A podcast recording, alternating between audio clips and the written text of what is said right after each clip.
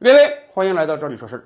近些年来啊，我国经济上取得的重大成就，引得很多外国人的关心和青睐。尤其是在刚刚过去的二零二零年，在全球主流经济体中，我国是唯一正增长的，所以我们也迈上了一百万亿人民币这个整数台阶。然而，当我们的经济发展起来之后啊，有些外国人他们就要发表一些他们所谓的高论了，比如说。最近在某个知名杂志上，哎，有个外国智库，人家就发表文章，他们说什么呢？他们说中国现在啊，在大力发展素食和人造肉，听起来好像是在表扬我们人造肉产业的发展，但文中时不时就提点一下，说由于经济的发展啊，中国人吃肉吃的越来越多了，是。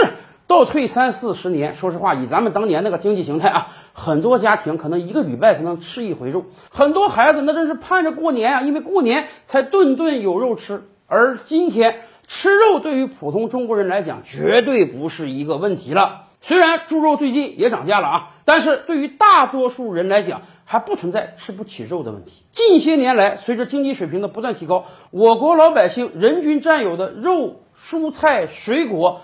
这个数字都在不断攀升，这个结果也让很多外国人担忧起来了。他们说啊，你这个大量的吃肉啊，会对全球环境造成影响啊，甚至人家举了个形象的比喻啊，你中国人多吃一口肉，就相当于亚马逊雨林被砍掉了一棵树。为什么吃肉增加碳排放？这个吃肉怎么会增加碳排放呢？是啊，你要吃肉就要养猪养牛，养猪养牛要耗费大量的饲料。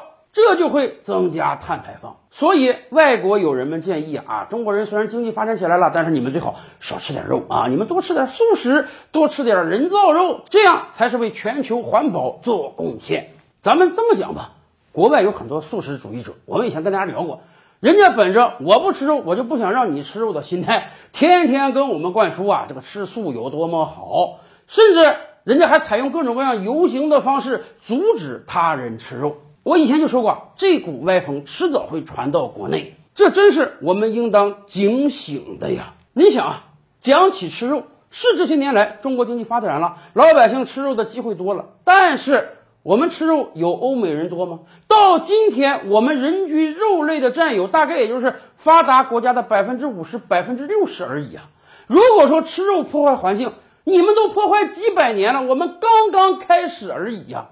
而且。凭什么只许州官放火，不许百姓点灯啊？我记得大概十多年前吧，美国前总统奥巴马在一次演讲中说：“这个十四亿中国人啊，如果经济发展起来了，都过上我们三亿美国人今天的生活水平，那这个地球是无法负担的。”哎，奥巴马说这个话没有错，但是他的理错了。奥巴马的意思是说啊，整个地球没有那么大的资源。美国人人均消耗资源多高啊？美国好歹就三亿人，如果十四亿中国人人均消耗达到美国那个水平，全球的资源也不够。可问题是，既然你发达国家的人也知道你们人均消耗多，为什么不是你将就我们，而是让我将就你？为什么你可以继续？大规模的消耗资源，而到我们中国人这儿了，我经济发展起来了，你就要指责我说，你看，因为中国经济发展了，所以全球环保被破坏了。凭什么只能让发达国家的老百姓受益？我们发展中国家发达起来了，就不可以享受这些资源？环保是个问题，我们确实要重视。但起码也应当是平等的，大家共同减排的。在你让中国人吃人造肉的时候，你好歹自己得先把肉食降下来呀。